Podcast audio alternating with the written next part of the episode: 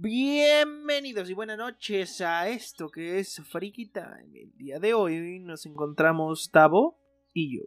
Saludos. Hola, buenas noches, buenas noches, buenas noches. Para cuando salga este podcast, faltará un día para Halloween. ¿Y saben qué significa eso? Fiestas de Halloween con COVID. No es cierto, obviamente no. Por favor, no lo hagan.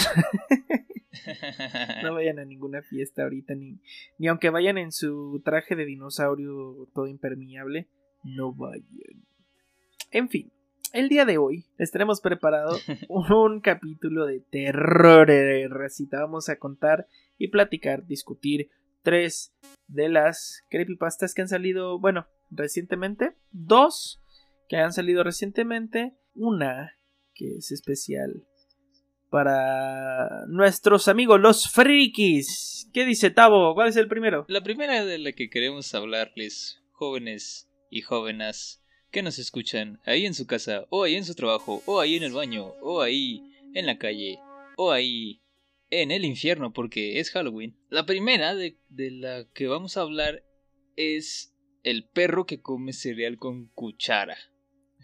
Yo sé, yo, yo, sé que no, yo sé que no se escucha tan creepy y de hecho a mí la, primera vez que, que, lo escuché el título me dio risa, honestamente me dio risa, dije, ah, jaja, un perro que come cereal con cuchara, qué gracioso. Pero no tiene nada de gracioso. Esta historia se hizo viral en Facebook. La subió un tal Samuel Trejo el 30 de marzo de este año. O sea, ya estábamos empezando con la pandemia del COVID, esa cosa. Bueno, pues estábamos como en ese contexto de, de apenas la encerradez, ¿verdad, Tamo? Así es, apenas en principios de este, de este año, el primer trimestre, se puede decir. Esta historia proviene de esa época donde aún la gente tenía esperanza. Y dice así. Hace como tres años mi primo y tío paterno nos invitaron a mí y a mi papá al estadio local a ver el partido del Cruz Azul, porque al Chile todos en la familia somos cementeros. Jaja. Habíamos quedado que yo y mi jefe íbamos a pasar por ellos en el carro, y ya de ahí nos íbamos al estadio. Al llegar a su casa, mi primo dice que también tenemos que llevar a su hermanito de seis años, porque de último momento canceló la doña que lo iba a cuidar. Ahí, como pudimos, lo, lo colamos al estadio. Total, si nos la hacían de refuego, pues comprábamos una reventa. El caso es que acabó el partido. Los pendejos perdieron 1-0. Y pues ni pedo. Perdieron el invicto también. Ya íbamos de regreso al cantón de mi tío para dejarlos. Llegamos a la casa del tío, que se bajan en chinga mi primo menor y su carnalito. Se bajan porque les andaba de cagar, pero mi tío se quedó platicando en el coche conmigo y mi papá antes de bajarse. De repente, de la casa de tío comenzó a escucharse unos gritotes de hombre, como si estuvieran torturando a alguien. Y no hombre, que los tres nos bajamos en putiza a ver qué pasa. Yo ya me iba haciendo la idea de que íbamos a linchar a una rata. Nos metimos a la sala y mi primo estaba todo despeinado, con la cara roja, haciendo ademanes muy grotescos y gritando como la doña de la película del conjuro. Y mi primito estaba llorando escondido abajo de la mesa del centro. Al chile creíamos que se estaba convulsionando mi primo, el más grande de Tons. Le metimos un trapo en el hocico. Verdad de Dios que mi tío estaba desesperado, ya casi casi quería chillar, trataba de hablarle a mi primo, pero como que no nos podía escuchar, o al menos no nos hacía caso. Luego lo amarramos con mecates a una silla y ahí gritando y contorsionándose, pero ya después de un rato se cayó y se puso a llorar en silencio. Seguimos tratando de hablarle, pero parece que no nos entendiera. A mi primito que todavía andaba chillando, pero ya andaba más tranca, le preguntamos qué pasó y él dijo que cuando llegaron vieron al perro comiendo cereal con cuchara. No, hombre, si vieran cuando dijo eso, mi primo grande otra vez se puso de loco a la vez. Entonces le hablamos a una ambulancia porque no sabíamos qué más hacer. Ya que se lo llevaron de ahí, lo mandaron a una clínica para loquitos. Y para no hacerla más larga, nos dijeron que al morro se les zafó un tornillo para siempre. Con el calor de la situación, creíamos que a mi primito se estaba expresando mal, pero después de unos días y ya más y ya con más calma, cuando le preguntamos, nos volvió a decir que cuando llegaron vieron al perro comiendo cereal con cuchara. Mi tía casi a diario después de lo sucedido se ponía bien pinche histérica porque no entendía a qué chingado se refería el morrillo con eso del cereal con cuchara, hasta que el niño se hartó y dibujó lo que vieron cuando llegaron. al puto perro de la familia sentado en una silla del comedor comiéndose un plato de cereal usando una cuchara. Con el dibujo mi tía se puso más loca porque no habían visto al perro de la casa después de que su hijo se volviera loco. Y pues ahí queda. Desde entonces mi primo lo tienen que llevar a terapia cada semana y el perro nunca apareció, güey. Cámara. Hijo de su pinche madre, güey. Ay. Bueno, ya después de esto, pues se hizo mucho, mucho meme ya en referencia a esta creepypasta. Si no la habían escuchado, o al menos no conocían la, la historia original, ahí está para ustedes. ¿Cuáles son tus pensamientos, Tavo, después de esta historia? ¿Qué, qué te deja? Me deja a los pelos de punta, compañero. Mira, voy a ser muy, muy honesto con, con la audiencia de Freaky Time. Creo que se lo merecen. Han sido una audiencia bastante, bastante auditiva, no sé. El, punto buena onda. es que bastante buena onda. O sea, cuando escuchas el, título, cuando escuchas cómo está narrada la situación, sí es como de jaja. Pero hay dos puntos clave en esta historia que sí te ponen como a ah, caray. Primero, la reacción del primo mayor, que pues se volvió loco. Y segundo, cuando el niño ya más calmado, ya más en sí, vuelve a comentar que vio al perro comer cereal con cuchara cuando confirma lo que pensaban que era del loquito, ¿no? Ajá, como que, no sabía expresarlo, ¿no? Porque estaba chiquito, pues no. No. Sí pues. vieron a, a ese ser.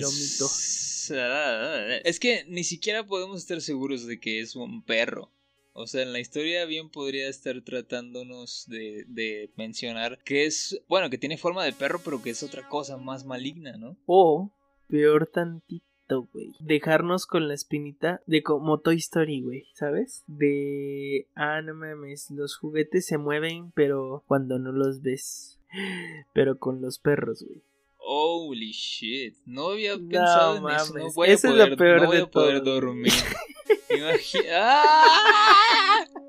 Imagínate una sociedad secreta de perros, que comen con cuchara. No, imagínate. Mira, el otro día, y creo que fue influenciado por esto por esta historia, porque la leímos así como muy a la tranquila y toma. Nos, nos golpeó bastante de sorpresa. Sí. Eh, el otro día soñé, bueno, tuve una pesadilla, no soñé.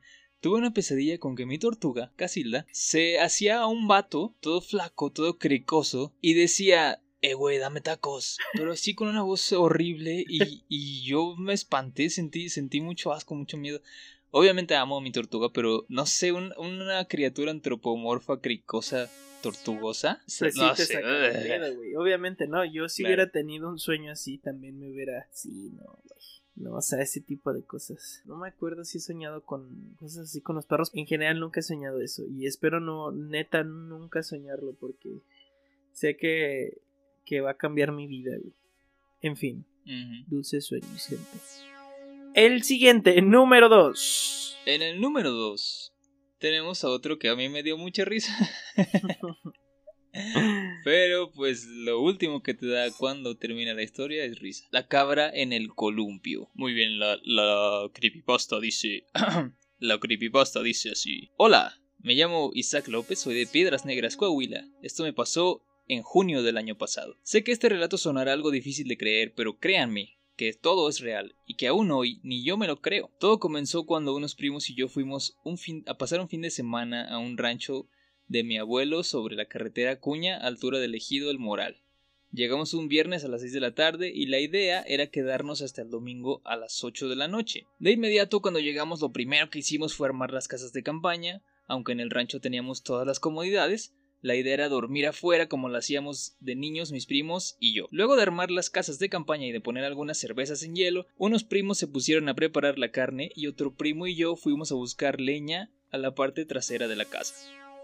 Tengo que decir que el terreno es muy grande y por la parte de enfrente cuenta con unas porterías para jugar fútbol, columpios, resbaladeros y un brincolín. Por la parte de atrás de la casa, mi abuelo solo tiene algunas trocas viejas que poco a poco ha ido arreglando, también por la parte de atrás hay una brecha que le lleva directamente al río. Desde pequeño me gustó ir, es más que evidente que los domingos familiares ahí eran lo mejor. Pero conforme fui creciendo, meterme entre brechas y monte me hacía sentir algo raro. Estar solo, lejos de todo y todos, tanto silencio, abruma e incomoda. Y no sé, siempre tuve esa sensación de miedo en lugares así desde que miré la película de la bruja de Blair. Estábamos buscando la leña mi primo y yo, y me llamó la atención unas ramas amarradas con un alambre oxidado formando una cruz. Se lo mostré a mi primo y justo cuando él sacó otros pedazos de leña salió otra figura. Nada más que esta estaba hecha con ramas más chicas y se me figuraba un muñeco como los vudú. No voy a mentir, me incomodé mucho. Traté de no tomarle importancia, le dije a mi primo que de seguro mi abuelo los había hecho para pasar el tiempo y solo los tiró ahí. Bebimos, comimos, cantamos y la noche se nos fue tan rápida y tranquila que sin notarlo nos dieron las dos de la mañana. El frío era mucho y tres de las ocho personas que estábamos afuera no aguantaron. Se metieron a dormir dentro de la casa del abuelo. Los otros cinco nos quedamos ahí platicando hasta que dentro de la plática empezamos a contar historias de terror. Entre paréntesis, grave error, muchachos. O sea, le quieren quemar los pies a la bruja. ¿Qué, ¿Qué les pasa? En fin, recuerdo que dije que no podíamos imaginar que tantas cosas pasan en lugares en la noche, lejos de todo y todos, y nadie se daba cuenta. Mi primo, el más mayor de los que estábamos ahí, contó que a él y a su papá una vez los asustaron en las orillas del río una tarde mientras pescaban. Dijo que se escucharon unos gritos que luego cambiaron por risas, luego por llanto, para terminar para terminar maldiciéndolos. No sé por qué, pero aunque sea algo sin importancia, sentí miedo.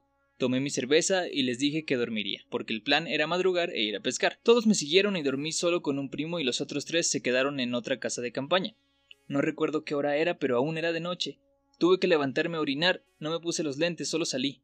Caminé hacia el carro en el que habíamos llegado y oriné a un lado. Se podía escuchar autos pasando por la carretera, vacas, gallos, cabras, ya saben, sonidos típicos de un lugar así. Terminé de hacer lo mío y volteé la cabeza. Sentí morirme cuando a lo lejos, en un columpio, vi algo sentado y moviéndose. No sé por qué, pero quise imaginar que era uno de mis primos hablando con la novia. Caminé y entré a la casa de campaña. Justo cuando me acomodé para dormir de nuevo escuché el sonido de una cabra, pero no sé si se lo imaginen, era un sonido de una cabra sufriendo, gritando de dolor.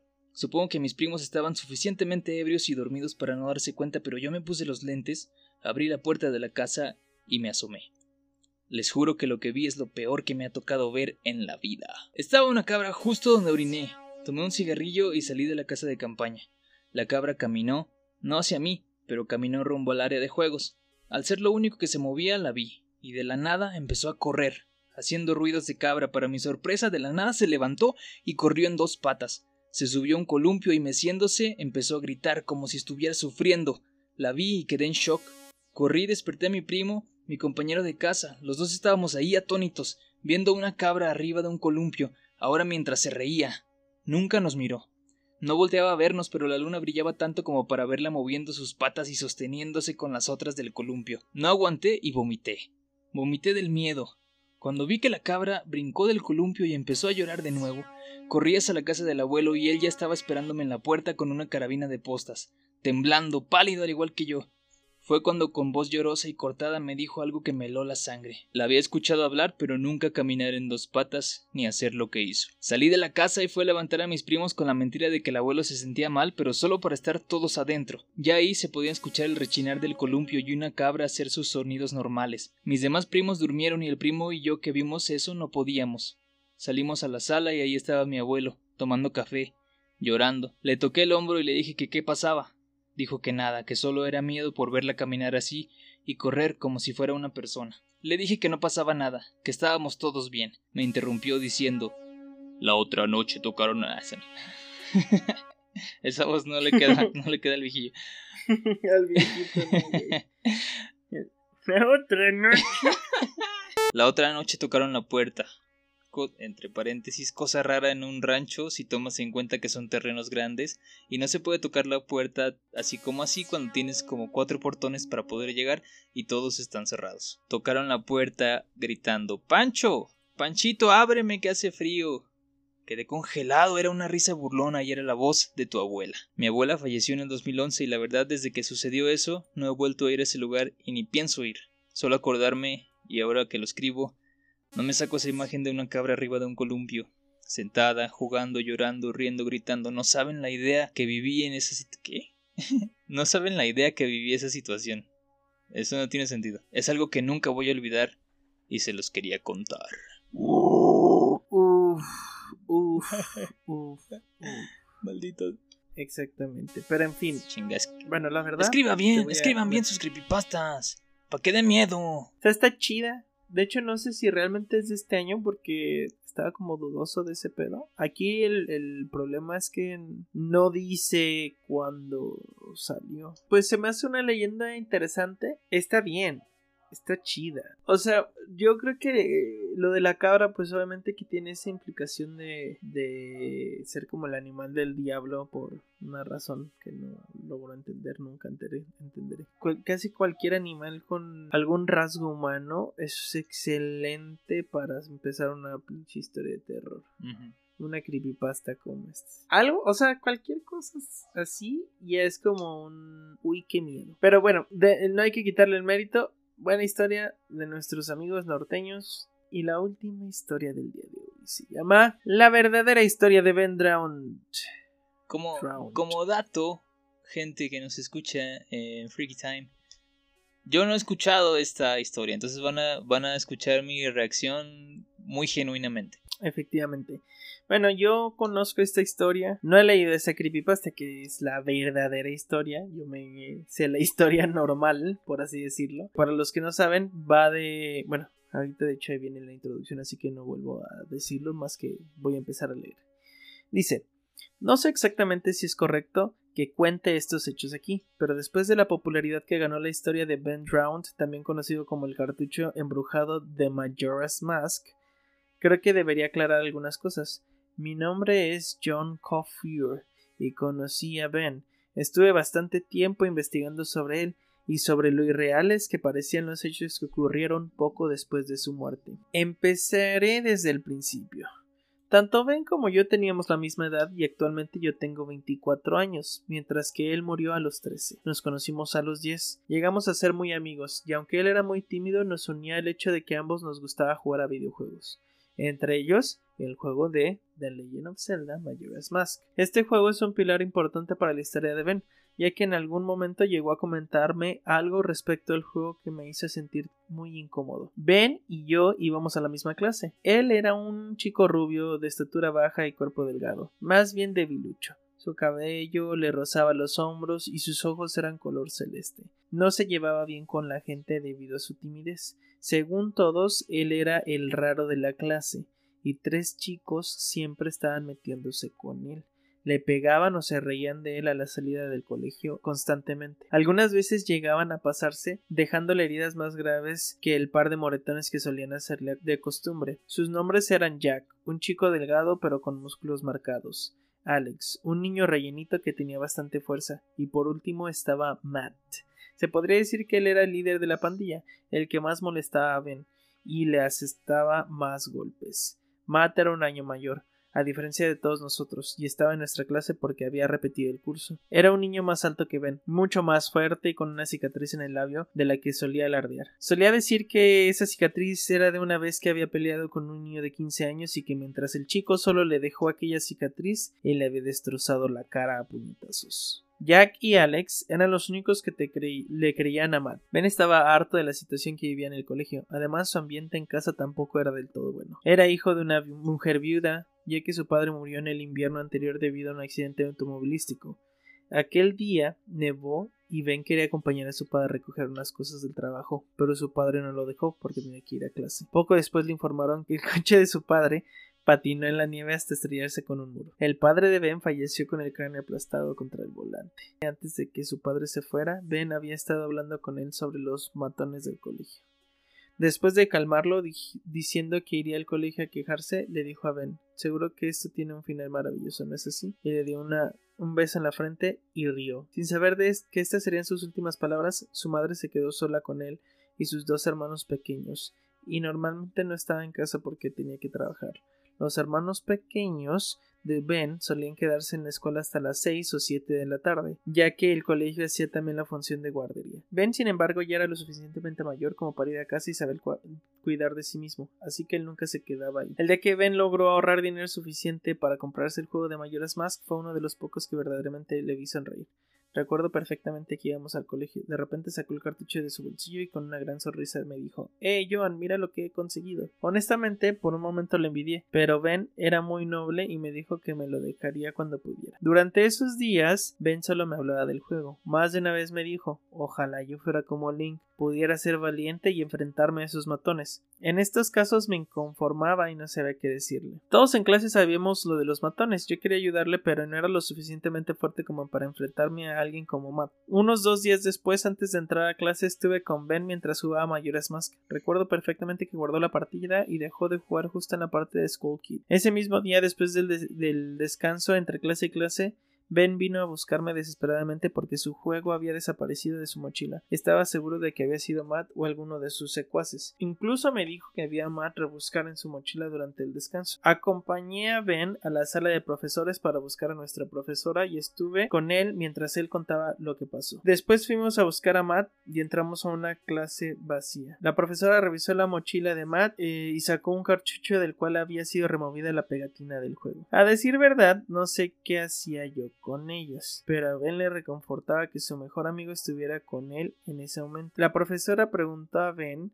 si estaba seguro de que había sido Matt, y él dijo varias veces yo lo vi. Escuché algo que sinceramente hubiera preferido no escuchar. Cuando Ben dijo que había visto a Matt, este murmuró ten por seguro que no volverás a verlo. Lo dijo con una voz tan fría e insensible que se me heló la sangre por un segundo. Vi de reojo a la profesora y a Ben y me dio la impresión de que no lo habían escuchado. La profesora le devolvió el juego a Ben y tanto ella como Matt se fueron a hablar con el director del colegio. Al parecer iban a ponerle un castigo, pero Ben seguía preocupado de que a la salida de clase le dieran su habitual paliza y le volvieran a robar el juego. Así que me pidió que lo guardara y que esa tarde llevara el juego a su casa, que me llamaría al llegar para decirme una hora exacta. Yo sin problema alguno acepté. Al salir de clase, él tomó el camino habitual para ir a su hogar y yo fui a la mía como normalmente hacía. Normalmente Ben llegaba a casa antes que yo, ya que yo tenía que pasar por el trabajo de mi padre para que me diera las llaves de la casa, y la paliza que los tres matones propinaban a Ben todos los días no duraba más de diez minutos. Me puse a esperar su llamada justo al abrir la puerta, pero no pasó nada. Pasaron diez minutos, veinte,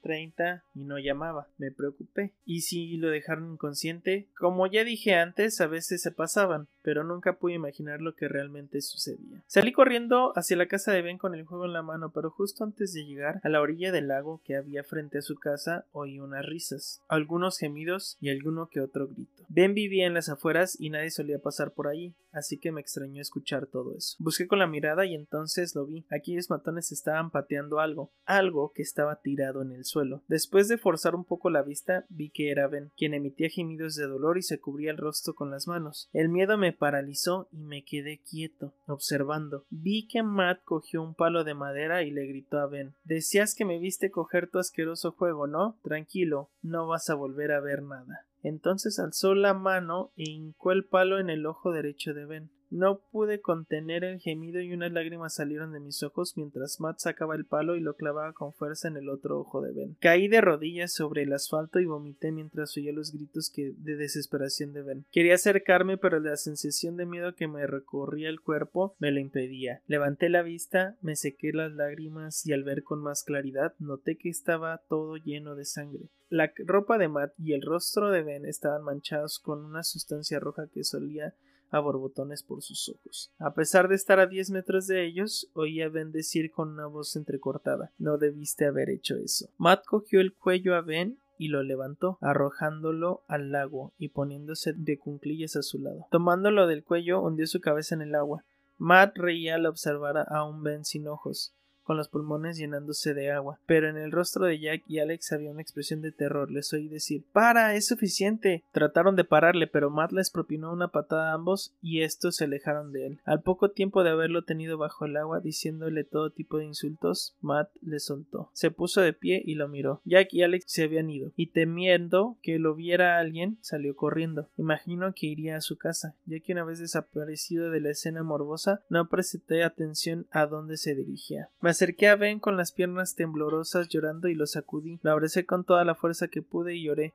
No sé cuánto tiempo estuve ahí llorando mientras lo abrazaba. Solo recuerdo que en todo momento traté de no soltar el juego de mayores más que aún tenía en la mano. Estuve ahí sollozando hasta que llegó la policía. Una vecina de Ben los había llamado al oír esos gritos en el lago, y esto no pude perdonármelo jamás. No ayudar a mi mejor amigo es algo con lo que todavía tengo pesadillas. Me llevaron a casa y una vez estuve ahí me duché y mientras me limpiaba la sangre de Ben me di cuenta de que el cartuche de Zelda también estaba manchado. Se me escaparon unas cuantas lágrimas y lo limpié con un trapo. Debajo de la gruesa capa de sangre había una palabra escrita Mayora. Esa palabra no estaba esa mañana, cuando Ben me dio el juego, pero lo pasé por alto, pues no era lo que me preocupaba en ese momento. Dejé el juego en la mesita de noche, ya que quería guardar el último recuerdo que tenía de él. Al día siguiente desperté y el juego no estaba en mi mesita de noche, y aunque lo busqué, no lo encontré por ningún lado, ni mis padres lo habían visto.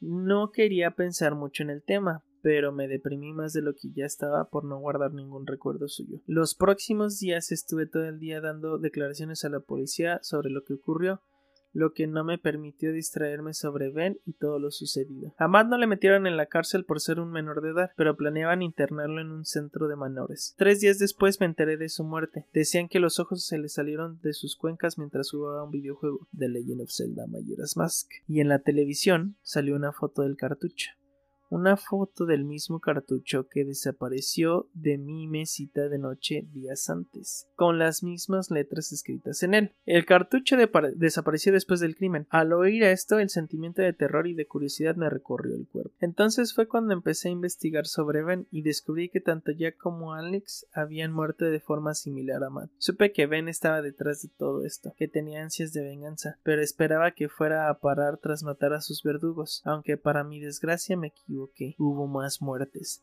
gente que no tenía nada que ver con lo sucedido. Luego de un tiempo, la masacre se redujo, ya no se cometían con tanta frecuencia. Logré hablar con gente y me describieron cómo era el juego y en qué se diferenciaba del original. A Ben le gustaba jugar con sus mentes, quería que sintieran miedo. Alguien que tenía el juego me dejó jugar una vez. Miré la partida vacía. Si no hubiera pensado aquello, mi nombre estaría ahí debajo el de Ben. Conforme pasaban las pantallas, me di cuenta de que una parte decía Te has topado con un terrible destino, ¿verdad? Eso me recordó una historia que me contó con lágrimas en los ojos. La de la charla antes de que su padre haya salido de casa para encontrarse con un destino mortal. Hubo una parte que según me dijeron no les escribió a los demás jugadores, solo a mí. Cuando Link se quemaba, abajo aparecía un diálogo donde ponía Aunque no me hubieras ayudado, no te guardo rencor, amigo.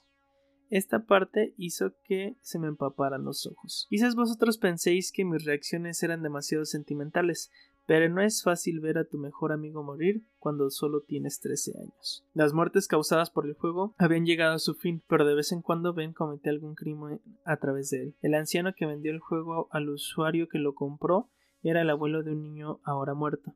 El niño dejó el juego en su casa y quería irse de ahí para no recordarlo más. Además de vender alguna que otra de sus pertenencias, logré hablar con el anciano, siguiendo la pista del juego. No puedo dejar de pensar que podría haberle salvado, podríamos haber seguido jugando juntos. Pero no, a pesar de eso, después de trece años, me he dado cuenta que no puedo seguir viviendo con esta culpa que llevo en la espalda. Me está comiendo por dentro. Pero antes de precipitarme a la muerte y acabar con esto de una vez por todas, sentí la necesidad de aclarar la historia de Ben, el amigo al que nunca pude salvar, el amigo del que pude evitar su muerte, pero no lo hice por miedo. Cámara, Perico. Cámara, Pericazo. ¿Qué opinas? Está heavy, güey. Está larguilla también. Está padre que viendo el impacto que tuvo la historia original, pues hayan salido como otras versiones. ¿Tú qué opinas, mi estimado? Pues está chido. como, como ya sabrán mis amigos, escuchas, no soy mucho yo de historias de terror. Nonetheless, esta está muy, muy chida. Así que sí te deja como, oh, caray. Me recordó un poco a Let the Right One In. Me recordó esto en el sentido de que son niños en este contexto más terrorífico. No sé, está, está muy cool. Está muy cool pensar en, en, en esta mente un poco inocente. Podemos decir, una mente inocente que se ve orillada a, estas, este tipo de cosas tan creepy. Así es, amigo. ¿Tienes alguna conclusión? Que esperamos hayan disfrutado su Halloween si es que ah, lo están escuchando ya en noviembre, puede ser. Y si no, que lo disfruten el día de mañana si nos están escuchando hoy viernes. Aquí por Freaky Time.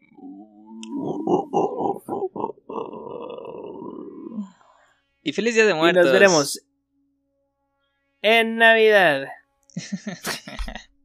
Ya, oh, sí, claro. Justo después de que acabe el próximo programa, que también va a ser un poco spooky, vamos a empezar con las celebraciones de la Revolución el 20 de noviembre. Claro que sí, tendremos un especial de Revolución, Revolución y cosas frikis. Nada, cierto.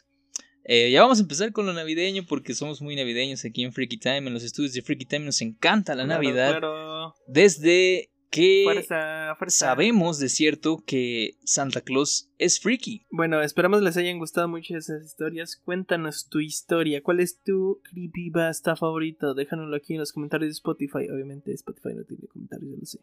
La otra vez pasada. La vez pasada dije lo mismo. Dinos tú qué opinas. Déjanoslo saber en nuestro mail. ¿Cuál es nuestro mail, Tavo? Nuestro mail es aquel que dice a las de sí. freakytime.podcast.acaray. Acaray es A-C-A-R-A-I latina. arroba gmail.com. Exactamente. Y yo te deseo buenas noches. Adiós.